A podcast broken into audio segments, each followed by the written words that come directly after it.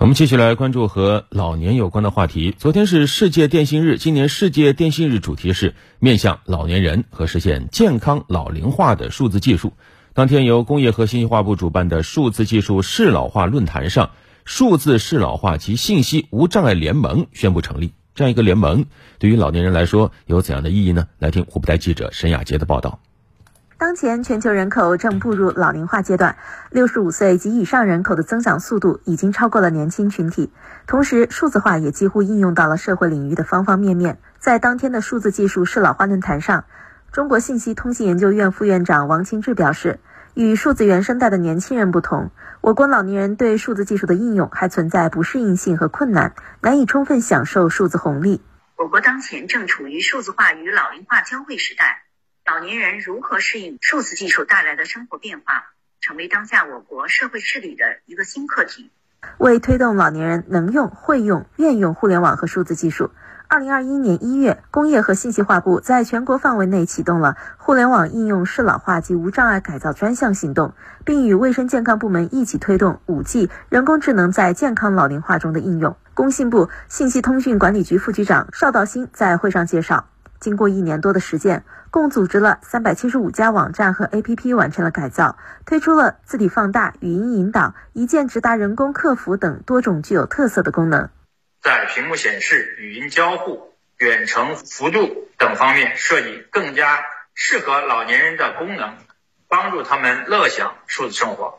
为了进一步推动数字技术赋能老年人的生活，数字适老化及信息无障碍联盟在论坛上宣布成立。中国信息通信研究院产业与规划研究所所长徐志发说：“以蓝马甲为代表的蚂蚁集团公益项目将申请首批加入，助力联盟推进数字适老化，在助老、防骗等领域做出探索。联盟旨在支撑政府决策，搭建产业沟通桥梁，解决共性技术问题，高效服务产业发展，切实推动数字适老化及信息无障碍各项工作不断前行。”据了解，二零二一年，包括湖北在内的多地政府部门、志愿者组织、支付宝等企业联合发起的数字助老防骗行动“蓝马甲”正式启动。如今，已经为超过三十二万老年人提供线下服务，超过八成老年人表示，这样面对面的服务更能解决他们的实际需求。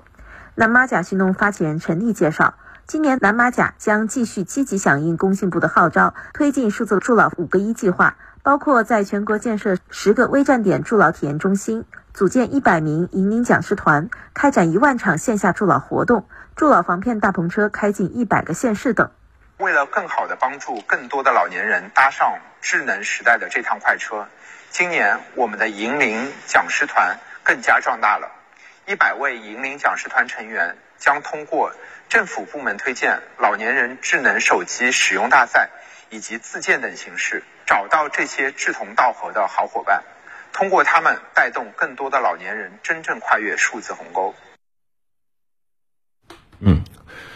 今年世界电信日主题是面向老年人和实现健康老龄化的数字技术。业内人士指出，数字适老化是一个逐步扩展、趋于完善和均衡迭代的进程。它不可能一蹴而就，其中首先需要解决的应该是最基础和最普遍的那些部分和环节，比如说老年大字版等等，可能还没办法要求重点网站和各种 App 不计代价的做出完美的老年版本。那么在适老化改造的过程中，也需要相关部门不断的推进标准化的工作，逐渐的去完善标准化体系，在用标准进行引导的同时，通过强化监督来管理，促进标准的落实。是的，科技以人为本，填补数字鸿沟，推进数字技术的公平使用，这不仅仅是一种道德责任，更是在老龄化。背景下，全球繁荣和持续发展的一个重要的举措。当下老年人正面临着新的机遇和挑战，所以说我们各方呢也应该携起手来，共同努力，